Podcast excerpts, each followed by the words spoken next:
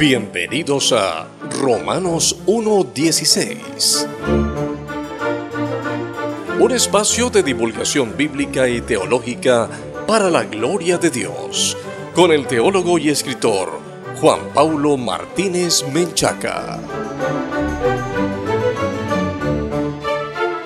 Bienvenidos a este nuevo programa. Saludos a los patrocinadores que recién se unieron a nuestra comunidad. Israel Dávila y Abel Ávalo, hermanos, les envío un fraternal saludo y por supuesto, gracias a los patrocinadores veteranos Javier, Julio, José Luis, César, César, ya mero eres papá. Eh, felicidades de antemano. Arturo, Josafat y Carlos Velázquez. Al hermano Carlos Córdoba, un abrazo hasta Argentina. Y también un saludo a Edgardo Di Tomaso. Los credos cristianos, ¿qué son? ¿Son cosa del pasado? Un credo, amigos, es una declaración de fe articulada que ha fungido como punto de cohesión doctrinal entre cristianos de distintos trasfondos sociales, económicos y culturales. Un credo se basa en la Biblia, un credo deriva de la Biblia y un credo se sujeta a la Biblia. Fíjense lo interesante del comentario de J.I. Williamson. Dice, jamás debemos darle a los credos la misma autoridad que a la Biblia. Si el credo está desalineado en algún punto con la Biblia, tenemos que estar dispuestos a admitirlo. Pero una persona sabia tendrá cuidado primero revisará una y otra vez antes de llegar a esa conclusión. Fin de la cita.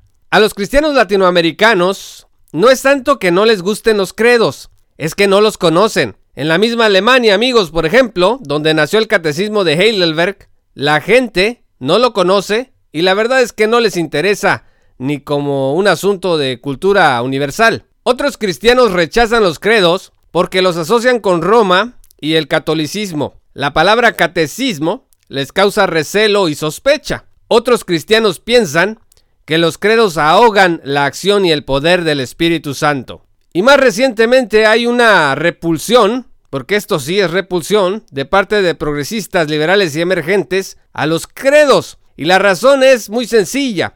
La teología posmoderna, progresista, es una teología elástica. Y los credos, catecismos y confesiones, amigos, son todo lo contrario a eso. Pero los credos a los que nos referimos cuando hablamos de la tradición protestante y la visión reformada, no son ni católicos romanos, ni estorban al espíritu. Y bueno, sí le tenemos que dar razón a los progresistas, porque sí son firmes, ellos dirían rígidos o dogmáticos, pues claro que sí, porque las verdades proposicionales de las Sagradas Escrituras no son de otra naturaleza. Así que estas tres palabras, credo, catecismo y confesiones, deberían de tener la atención de los cristianos por al menos dos razones. Primero, porque la fe cristiana es histórica. ¿Qué significa que sea histórica? Que hay miles y miles y miles de cristianos antes que tú y yo.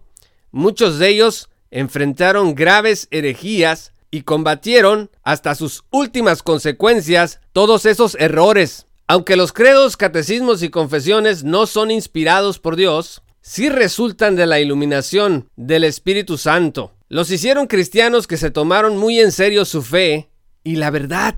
Y aquellos credos, confesiones y catecismos no se hicieron circular y ya, sino que recibieron todo el enorme peso del escrutinio público, amigos, del análisis experto y la crítica de millones de personas. Y si siguen aún en pie, es porque demostraron tener un sustento abundante en la palabra de Dios. Podemos mencionar los siguientes credos, catecismos y confesiones. Está el credo apostólico, el niceno, el de Atanasio y el de Calcedonia. Está la confesión de fe de Westminster, la confesión de Londres, la helvética, la de la Iglesia de Escocia y la confesión belga, los cánones de Dort y los catecismos de Ginebra, de Heidelberg, y el Catecismo Mayor y Menor de Westminster. Pero además de la razón histórica por la que los cristianos deberíamos de poner atención a los credos, está la razón didáctica. Mira, cuando tú abres la Biblia por primera vez, hay muchas cosas que no podemos comprender sin otros pasajes de las Sagradas Escrituras. Nos va a tomar años ir hilando correctamente la palabra de Dios y esta tarea pues es para toda la vida.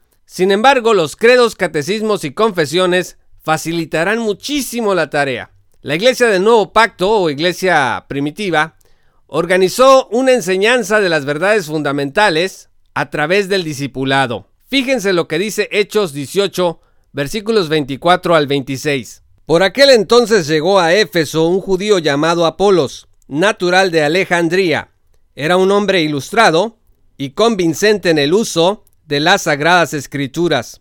Había sido instruido en el camino del Señor, dice el versículo 25. En el griego se lee este versículo hutos hen katekemenos ten hodon tu curio. Este judío llamado Apolos había sido catequizado. Catequemenos es el origen de nuestra palabra catequesis, catecismo o catecúmenos. Son los que están aprendiendo, los que están siendo enseñados y en cierto sentido, pues todos somos catequizados cada vez que se nos enseña la palabra de Dios. Pero retomando la lectura, Dice el versículo 25, pues que había sido instruido en el camino del Señor y con gran fervor hablaba y enseñaba con la mayor exactitud acerca de Jesús, aunque conocía solo el bautismo de Juan. Y el versículo 26 dice que comenzó a hablar valientemente en la sinagoga.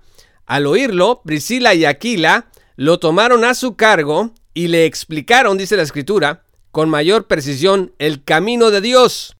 Entonces, amigos, Aquila y Priscila están tomando el rol de catequistas para enseñarle con mayor precisión el camino de Dios a un hombre que ya había sido enseñado, catequemenos, hodon tu curio, en el camino del Señor. Entonces es catequizado al principio y es catequizado después. El resultado, pues, de esta enseñanza constante de Apolos, pues la podemos ver en 1 Corintios 1, versículo 12, pues no en, no en un contexto muy agradable porque pues el resultado de su catequesis había sido que se había vuelto pues todavía más persuasivo, de manera que algunos cristianos que no mortificaban su pecado del orgullo decían pues que eran de Apolo. Amigo, fíjate en cualquier creyente que tú reconozcas como valiente e instruido en el Señor y verás que se trata de alguien que se ha dejado enseñar por otros maestros que trazan bien la palabra de verdad. Y lo contrario generalmente también es válido. Fíjate en alguien que esté torciendo las escrituras y vas a ver que está rodeado de gente que no le ha enseñado la palabra de verdad porque pues sencillamente no la sostienen. Y estoy hablando de maestros, tanto pastores, ministros, como los libros a los que nos acercamos.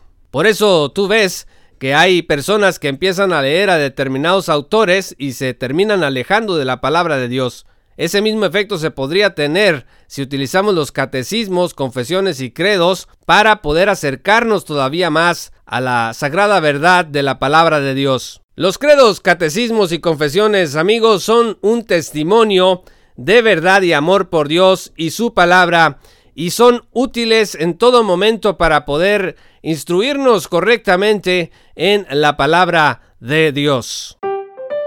Muchas gracias a los amigos y patrocinadores por reunirse con nosotros en este programa. Los invito a visitar nuestro sitio web oficial en www.jpaulomartinez.com, donde accederás a recursos como audios, videos, libros y otros materiales que te van a ayudar a estar mejor equipado para enfrentar los desafíos que presenta la posmodernidad. Si tú aún no eres patrocinador, únete en www.patreon.com diagonal J. o también desde nuestro sitio web oficial. Esto fue Romanos 1.16, un espacio de divulgación bíblica y teológica para la gloria de Dios, con su servidor, Juan Paulo Martínez Menchaca. Muchas gracias y hasta pronto.